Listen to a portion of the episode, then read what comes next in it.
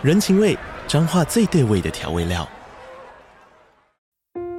人，你在这端，我在那端，各自忙碌又相互牵挂。情，街角的吵杂声传递温暖与思念。味，是从每一个转角飘出的乡愁。这里是彰化县政府 Podcast 节目《彰化早咖》，我是主持人内克。从彰化大小事各具特色到旅游攻略，透过轻松有趣的访谈，带着大家走进最在地的早咖。准备好了吗？彰化的故事，我们说给你听。以上为彰化县政府广告。刚好你点进来听，刚好我想说点什么。大家好，欢迎收听《刚好遇见你》。我是赖芳玉，每集我将为您带来轻松、舒心跟专业的多元角度，我们一起来聊天吧。阿德，我真的很久没看到你，你你也要从政了吗？从政吗？对啊，每人都从政了，哦，你为什么还在这儿？我又不是他跟班的，你不用跟班，你是 partner 啊。谁跟他是 partner？我你这个，你这以律师的角度，这个是一个很。有法律效应的那个，可是那个，可是我常常看到你们两个就是一起啊，连妈祖的歌都一起啊。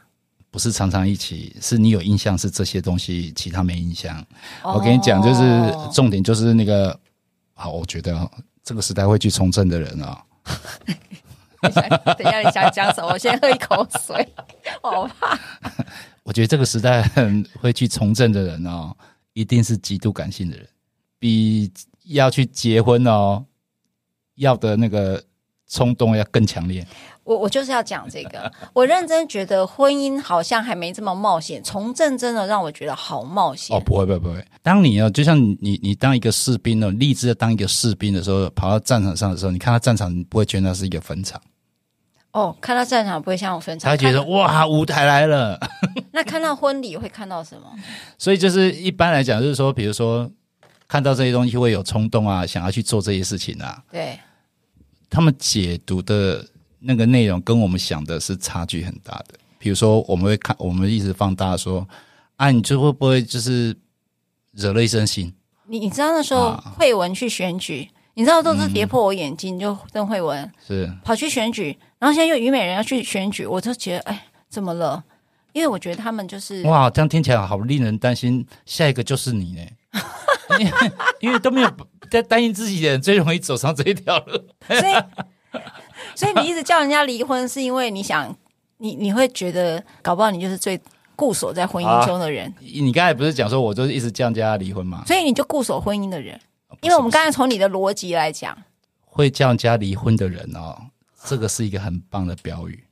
因为我我原先根本就没有做过这样的事情。那你为什么要这么做？但是会被人家留下这一句话，有一个原因，你知道，就是说，可能你再多其他的字，他还是会记不得，只记得这几句话，几几个字，就一直叫人家离婚的人，因为没有这样的人啊，没有、啊、这样的人就会让人家印象很深刻。然 后对，你看哦，我写那么多歌词哦，居然介绍我，现在都只是说，嗯，这样一叫人家离婚的那个人，都不知道我写歌词。那你这样觉得是包吗？你觉得品牌定位在叫人家离婚的人这件事？你你知道我以前被骂就是缺德啊！哇，你会这样就被被骂缺德？对呀，我从你你觉得你觉得那你觉得像我这样的人会被骂什么？就邪教啊！邪教，这是邪教，听起来感觉感觉文绉绉的。我就说，如果要真的要羞辱你的字眼，他会用什么话来讲？他绝对不会是讲我刚才讲的缺德哦。他就我就被骂诅咒到热搜啊！就是说怎么会劝劝离不劝和？我觉得赖芳玉是该骂的，要把他骂离开这个工作哦，这样对他比较好。哇，一定要这样伤痕累累才能够离开吗？因为很，因为就是那个在律师这个行业，跟在爱情里面是没有两样的，就是在那里面有很多人情啊，会卷住你。这是真的啦。其实阿德，因为他很知道我的工作状态啊，就是。呃，有有时候处理人家的婚，呃，就是离婚事件啦。其实好多都是被拜托的。我觉得“拜托”这两个字，一般人都不会相信的啦。应该是讲，就是说，哇，这样的案例，这这些年下来，应该有增加，对不对？对，为什么会增加？这个蛮有趣的哦。就是好多人说，哎，那个离婚，你知道，其实从数据上来看来看呐、啊，我们的离婚对数是往下降的。那原因是什么？你知道吗？因为结婚变少了。都是你这个邪教，啊、不是比例下降，是数字下降，数字下降。嗯、那是因为结婚对数变少，嗯，然后离婚的。啊、呃，还是全亚洲前几名嘛，全呃第一名嘛。好、嗯，离婚跟少子化一直是台湾现在的一个，我觉得是国家安全议题的现象。那这个许常德就要负很大的责任啊，因为他在他最早在媒体一直叫人家离婚。我好担心，只听到这一句话，然后呢就转台的人。不是啊，你不是。我刚才已经讲你好多句了呢。就最后那一句啊，就是说，你说我这个叫人家那个叫人家离婚啊，然后自己又固守婚姻啊。结婚十年十几年，老公在家像大爷，说直白点，像大型的家具，没有话聊，没有幸福感。但对方没有出轨或坏习惯，该不该继续将就？如何思考这一题呢？你看我讲的多正式，噔噔，许常德啊！所以今天这个节目就是你问我回答，我们今天就来个快问快答。好，没问题。好，我最喜欢快问快答。我跟你讲，就是说，其实。任何一个人在你心目中哦，要被你形容成一样东西的时候，那个形容都是有意义的啊。哦，当你会觉得这个人，你什么不形容，你把它形容成一个大型家具，你不会觉得你们就很像吗？哦、好啊，所谓大型家具是什么？就是这个才是接下来你要去思考的。哇，大型家具是表示说，哇，它容量很大吗？什么都装得下吗？哦，就是打包也很快，哦。然后呢，在在我们家是很很有分量的嘛，还是很占空间的。哦，啊，啊，是不是像茶桃一样，不没有没有嘴巴可以讲话，然后硬邦邦的，好像没感情。其实我觉得讲大型家具还是恭维了，因为家具还有功能性。那，啊，你们这种这种直男到中年之后，哦，我觉得讲大型家具还不如大型的废弃物。我糟糕，对不起哦，如果骂到别人，所以可见哦，尤其是女性哦，都很热衷终身拥有大型家具跟垃圾场。对呀、啊，我们就资源回收厂、啊。因为因为你们你们你们你们是你们是喜欢那个一个套餐式的人生啊？什么叫套餐式的？就是啊，要有有有有个前菜，有一个饮料，一个主食，有一个甜点，类似这样一个一个一个配备这样子。然后呢？这里面呢，就是你也会很公道哦。哦，有啊，哦，陪你吃苦，陪你享乐，什么都陪，这些酸甜苦辣哦，也也都可以包含在这里面哦。嗯，嗯，然后，但是就会为了要达到一个最最高的指导原则，就是我们永远在一起做这些事情。就中间如果有一些很困难的时候，你不知道应该是自己没有能力去抗拒这一切的一个讯息。嗯嗯，我觉得那个时候应该就是你要想想说。哎，我们不要觉得哦，我们跟人家讲说“我死都不要离”就比较有感情了。对呀、啊，我觉得“死都不要离”这句话有时候只是自己在想，是是，甚至有时候是一个爱面子。对，因为你死都不要离，这这个标准很奇怪嘛。嗯、你说我死都不要让你吃苦，对耶，就有一个具体一点嘛。我死都不要离是怎么样？就是那要怎样在一起呢？我要守护你啊，我要守着你啊。如果如果我们在一起就是这么没有，就这么有舒适感。我相信我们都没有机会讨论到这个阶段这个问题。对，我觉得跟阿德聊天蛮好玩的哈，所以我们刚刚还有一些用反话在讲啊，就是请听众不要真的以为我们这么呃，就直接在。呃，贬义另外一半了哈。我觉得阿德刚才讲一件事情，就是说，当你把它变成大型家具的时候，似乎就觉得婚姻只有一个配备，就是那些配备都是要标配的哈，有床啦，有枕头啦，有床头柜啦，有有客厅啦。你看，呃，这个三房一厅里面一定是一个主主卧室、客房加上一个客厅啊，好像这个婚姻里头就是要有这样的配备。那好像你就必须要固守在这样的一个结构里面。你这么看吧，假设如果是这样的话，可以变动的事情就变少了。即便就像刚才在问的，没有化疗，没有幸福感，然后但是对方也没犯错，那我到底要不要将就过这一生呢？那如果是这样讲，阿德，你现在是住这个状态吗？我觉得我现在的状态是一个一般人达到我这么幸福感的阶段。啊，那我知道了。我告诉你为什么，你你绝对不会知道。哦，好啊。因为我发现哦，就是我们所谓的所谓的幸福感，跟我们会拥有的未来的的感情的旅途上的全部的样貌，其实不是只有我跟我爱的人这两个人之间的所有的内容而已，它有很多其他的配备因素。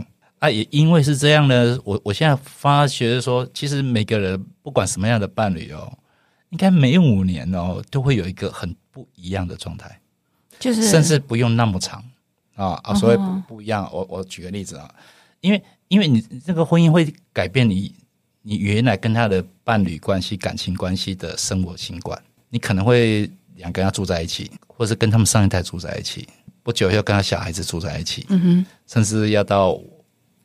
别的地方工作，常年不在一起，嗯，就是有很多很多原因。那我我觉得，其实每每每五年哦，其实人这这个这个变化里面，就是说你突然有个小孩啊，突然换工作，到了一个年纪，然后呢，身体的状况有没有遇到很多很有魅力的人的机缘，就是有种种种种，你不知道会发生什么事情。嗯哼。然后我我我我现在回想一下，我觉得，哎，其实每五年或是每三年哦，其实。伴侣之间的关关系有就是都是大不同，可能前三年哦，连碰都不碰，前三年就不碰了。你知道有现在有多少是男女朋友？他们男女朋友在一起要不到半年就不碰了。哈啊，那个女生跟他又在一起，又在一起两三年，那写信给我问我这个问题。问就是另外一半不碰你啊？哎不哎不碰，然后呢也也没有要跟他分手哦。那但是那干嘛呢？写信来给我是？那你要怎么回答？哎，因为这个女生什么都不敢问啊，因为这个女生就是怕失去他啊，她什么都不敢问啊。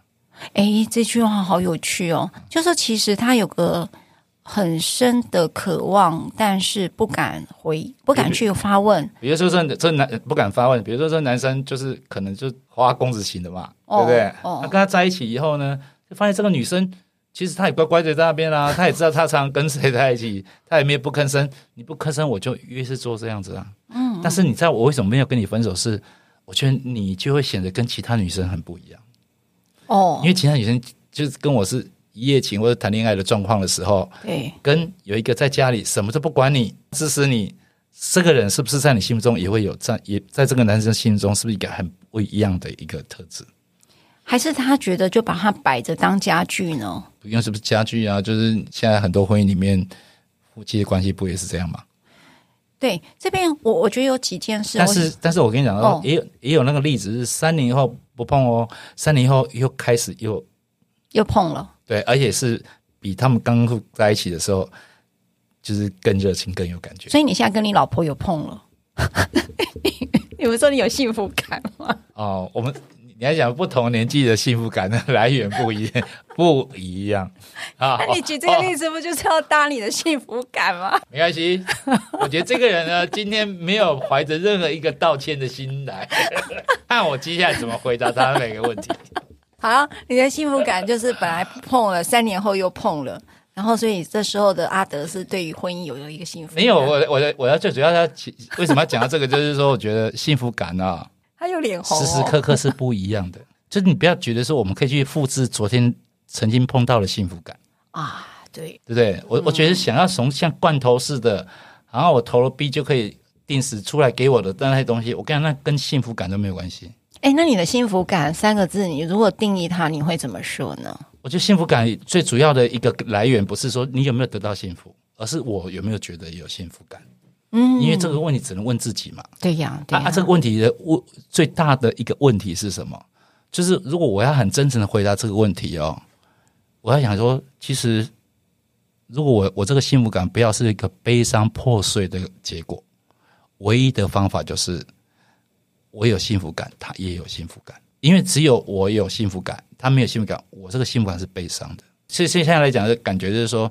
以前会觉得啊，我跟你结婚啊，我只要尽力哈，把工作做好，把钱带回家，就是我的完成的责任的标准啊，嗯、我就我应就应该得到基本的，是你的回报是什么？以前也没有讲清楚，是把家里整理的干干净净呢。你看有些人老公回家会觉得说，你已经在家里都没事，就不用去上班了，你连家里都都不整理，什么意思？你看也有这样在在吵架的嘛？所以我我我说我觉得说，我们大家应该要把自己想要的。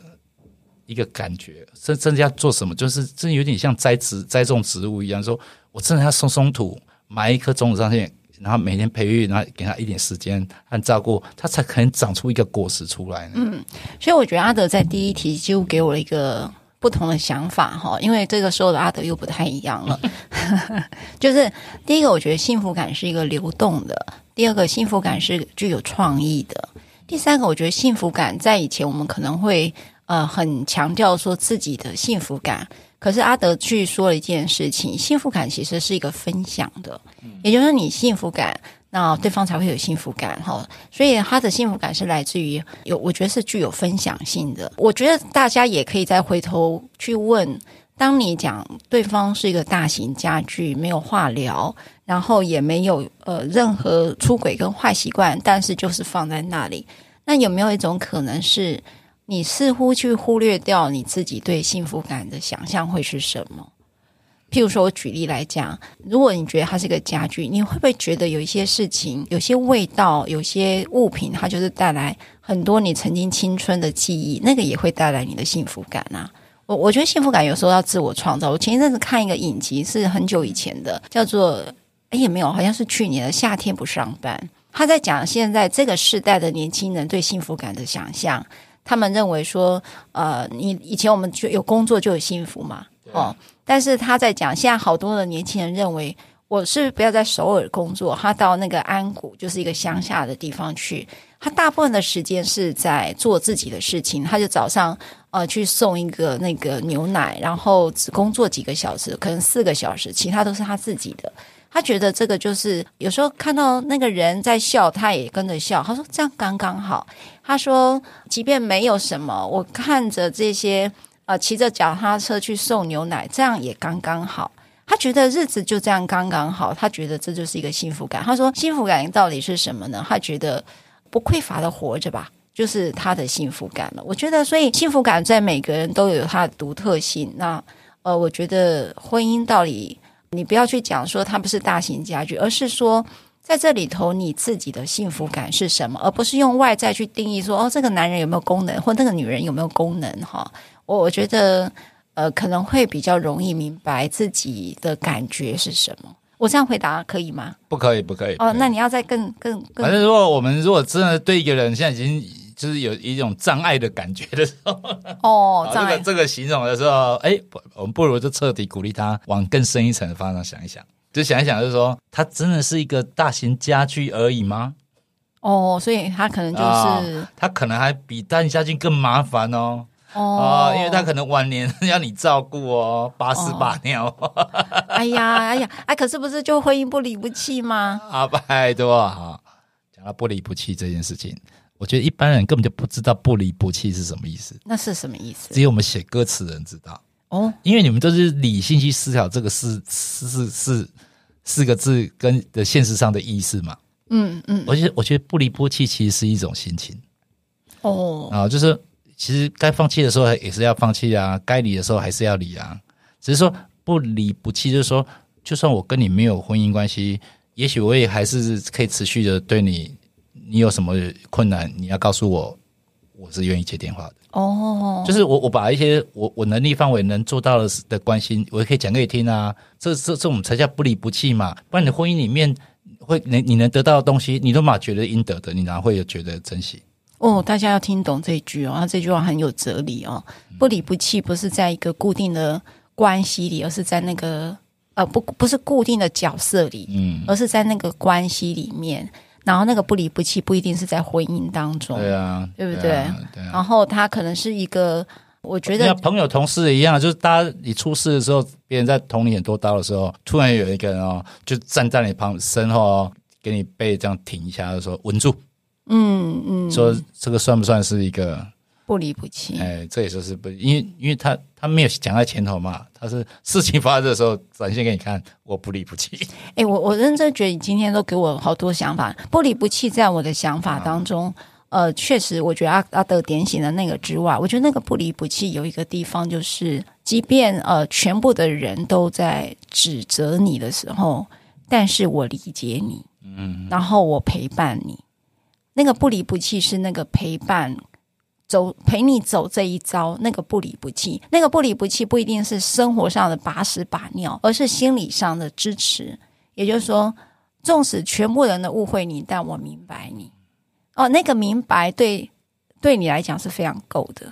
哦，我我觉得这个就那个支撑呐。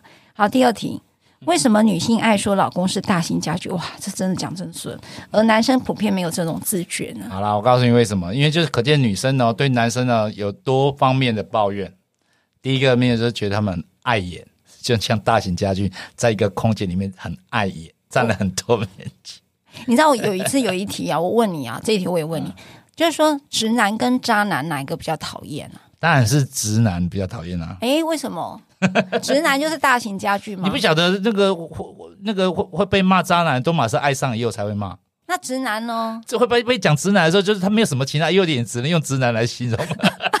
你看哦。被女生形容为大型家具，直男比较容易。没有形容是大型家具，就是其实有多重意义啊。第一个就是说，其实他很碍眼，对，就没有美感 啊。嗯、第二件事情是觉得说，哇，他真的是有徒具功能性而已，就 挂衣服啊，藏污纳垢的地方，就是占了你的空间，对不对？对对对对。然后第三个事情是说，我跟你结婚，我是我是因为。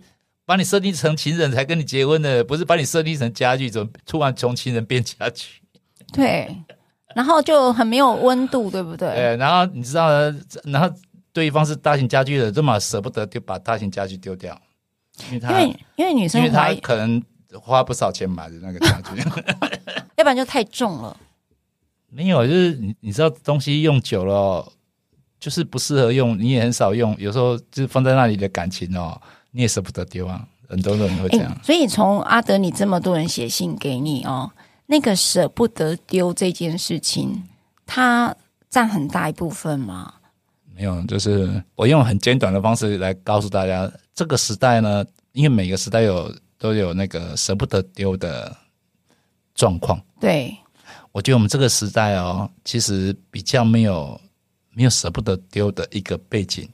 哦，怎么说？因为因为以前可能会觉得说啊，不要丢东西是个美德，对呀。但是我们现在会觉得说，东西放在家也不用，堆得像垃圾一样，这更不好，连居住环境都不好。嗯、现在关系大家不一样了嘛，嗯、所以你这个时代不会去强迫你去做一个你没有要做这样的选择，然后不得不去做的选择。那我觉得，我我觉得这个时代的，如果你还依然有那种，就是好像我付出了感情，我没有没有一个结果。